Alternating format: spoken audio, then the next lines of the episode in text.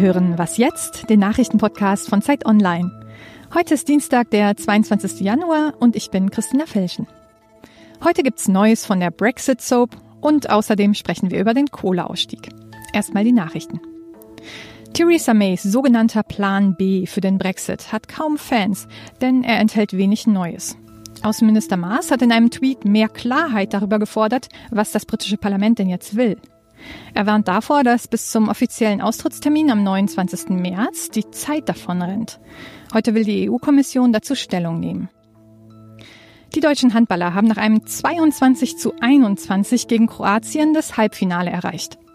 Dabei mussten sie aber auch einen Rückschlag hinnehmen. Ihr Spielmacher Martin Strobel hat sich schwer verletzt und fällt für den Rest der WM aus. Das deutsche Team trifft am Freitag in Hamburg auf Dänemark, Schweden oder Norwegen. Stellen Sie sich vor, es ist Weltwirtschaftsforum und keiner geht hin. Heute treffen sich die Reichen und Mächtigen wieder in Davos, aber drei Spitzenpolitiker bleiben zu Hause. Theresa May ist mit dem Brexit beschäftigt, Emmanuel Macron mit den Protesten der Gelbwesten, tja, und Donald Trump lässt seine Delegation wegen des Shutdowns nicht ausreisen. Trotzdem kommen immerhin 60 Staats- und Regierungschefs, darunter auch Angela Merkel. Für heute steht eine Grundsatzrede des rechtsradikalen Jair Bolsonaro auf dem Programm, der in Brasilien zum neuen Präsidenten gewählt wurde. Redaktionsschluss für diesen Podcast ist 5 Uhr.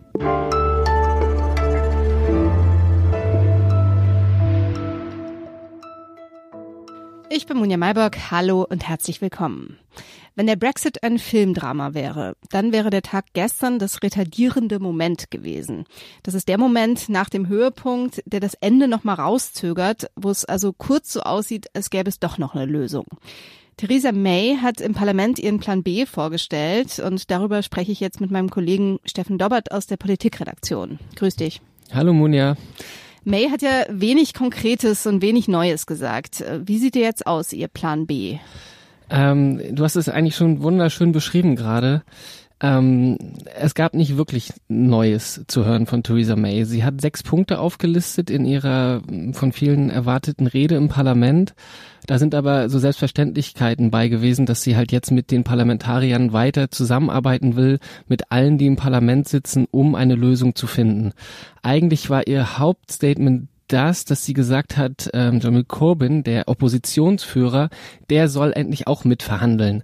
Ähm, was wir da also gesehen haben, ist eigentlich der, ich weiß nicht, inzwischen 99. Akt des Brexit-Dramas ohne eine wirkliche Lösung. Ähm, es gab so einen Schlagabtausch. Der Oppositionsführer, der direkt danach das Wort ergriffen hat, hat eigentlich das in, in einen schönen Satz ge, ge, gefasst. Nothing has changed. Ähm, das hat er gesagt und äh, gerufen und leider ist es auch immer noch so, eine Lösung ist noch nicht in Sicht. Ein Knackpunkt bei den ganzen Verhandlungen war ja der Backstop, also diese Auffanglösung, die vorsieht, dass das Vereinigte Königreich erstmal in so einer Art Zollunion bleibt mit der EU. Dadurch soll dann die harte Grenze zwischen Irland und Nordirland vermieden werden. Ähm, hat sie dazu irgendwas Neues gesagt oder ist sie ihren Kritikern da irgendwie entgegengekommen?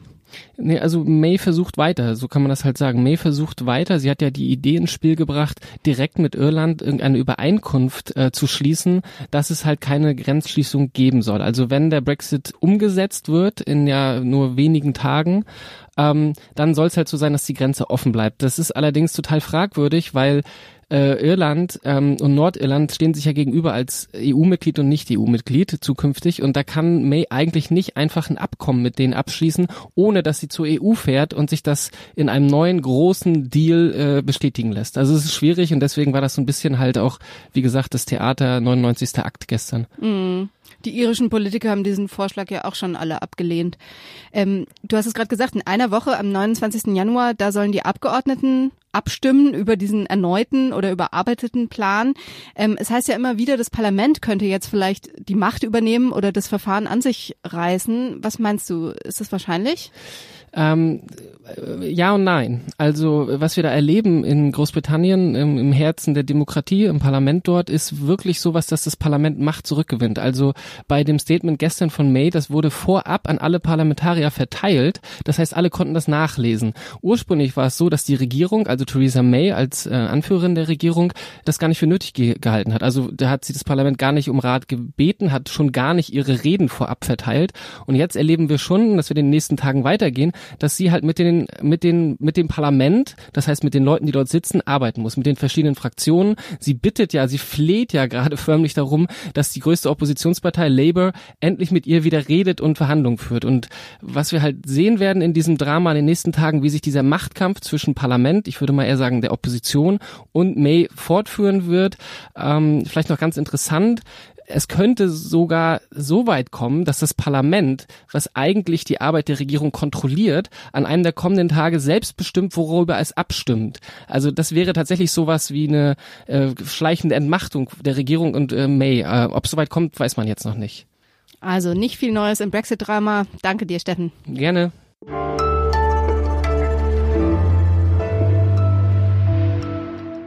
Und sonst so?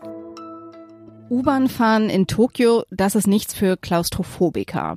Vor allem während der Rush-Hour quetschen sich die Menschen in die Züge. Immer mal wieder gibt's dabei auch Unfälle. Die U-Bahn-Betreiber wollen da jetzt Abhilfe schaffen. Wer früher zur Arbeit fährt, der soll zur Belohnung einen Essensgutschein bekommen. Für Tempura, diese frittierten Teigspeisen, oder für Nudeln. Zwei Wochen lang wird das jetzt in Tokio getestet. Ich habe natürlich gleich überlegt, was wir von den Japanern lernen können.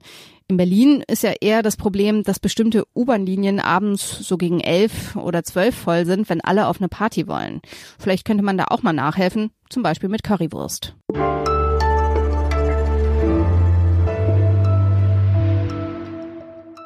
Wir werden die Herausforderungen des Klimawandels nicht meistern, wenn wir es nicht schaffen, die Menschen dabei mitzunehmen und die Menschen dafür sogar in einer gewissen Weise positiv zu stimmen und zu begeistern. Und der Herausforderung wollen wir uns stellen.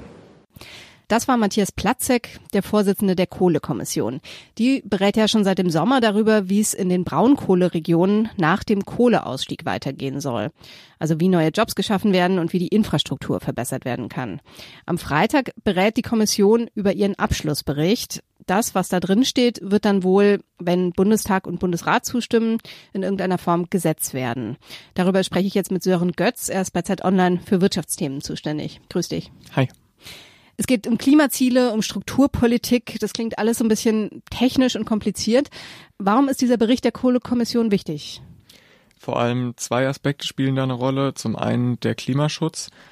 Deutschland will aus der Kohle aussteigen. Das, da ist die, sich die Bevölkerung und die Regierung ziemlich einig. Die Frage ist, zu welchem Zeitpunkt, weil da fünf Jahre mehr oder weniger tatsächlich eine große Rolle spielen dafür, wie sehr das zum Klimaschutz beiträgt. Und zum anderen ist es natürlich eine gesellschaftspolitische Frage, weil die Regierung beschließt, die, wir steigen aus der Kohle aus und davon hängen natürlich Jobs ab. Und es kann sein, dass Menschen dann ihre Jobs verlieren. Und äh, dann sollte es natürlich eine Lösung für die betroffenen Menschen geben.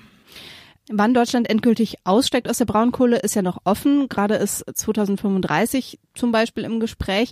Wie würde sich das denn auswirken auf die betroffenen Regionen?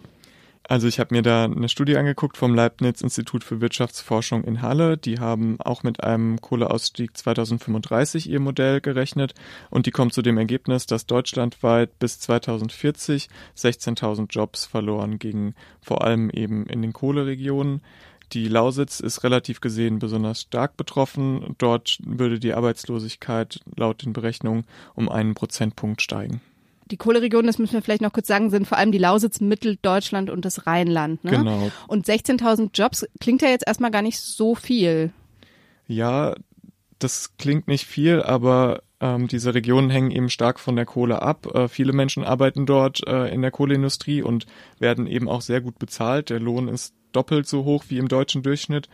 Und ähm, ansonsten gibt's dort aber eben wenig Jobalternativen, abgesehen der Kohle. Und man geht jetzt davon aus, wenn äh, Deutschland aus der Kohle aussteigt, äh, die Kohleindustrie dort dicht macht, äh, dann werden sich äh, gerade junge Leute eher woanders einen Job suchen, äh, werden äh, dann abwandern, äh, zurückbleiben dann wahrscheinlich eher, eher die älteren Leute in Dörfern, die sowieso schon schrumpfen. Und ähm, dann könnte dort eben der Frust steigen, sich abgehängt zu fühlen. Mhm. Was würde den Regionen denn helfen?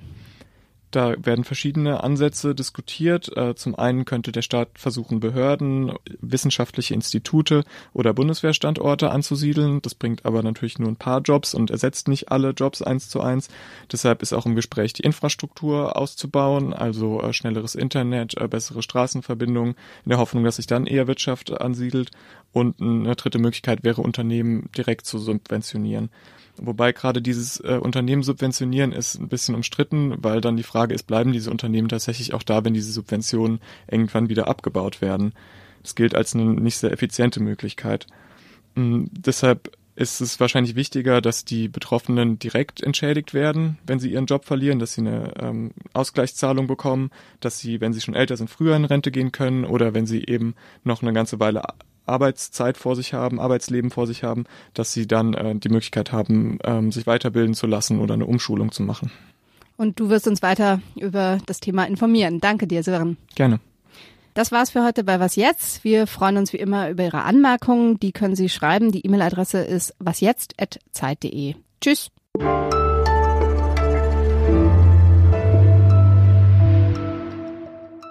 Also, 2035, was sagst du? Ja, bin ich äh, skeptisch, ob sich die Kohlekommission tatsächlich auf so ein konkretes Datum festlegt oder nicht eher einen Korridor sagt, in dem man sich bewegen sollte. Und dann hängt es am Ende doch wieder an der Bundesregierung.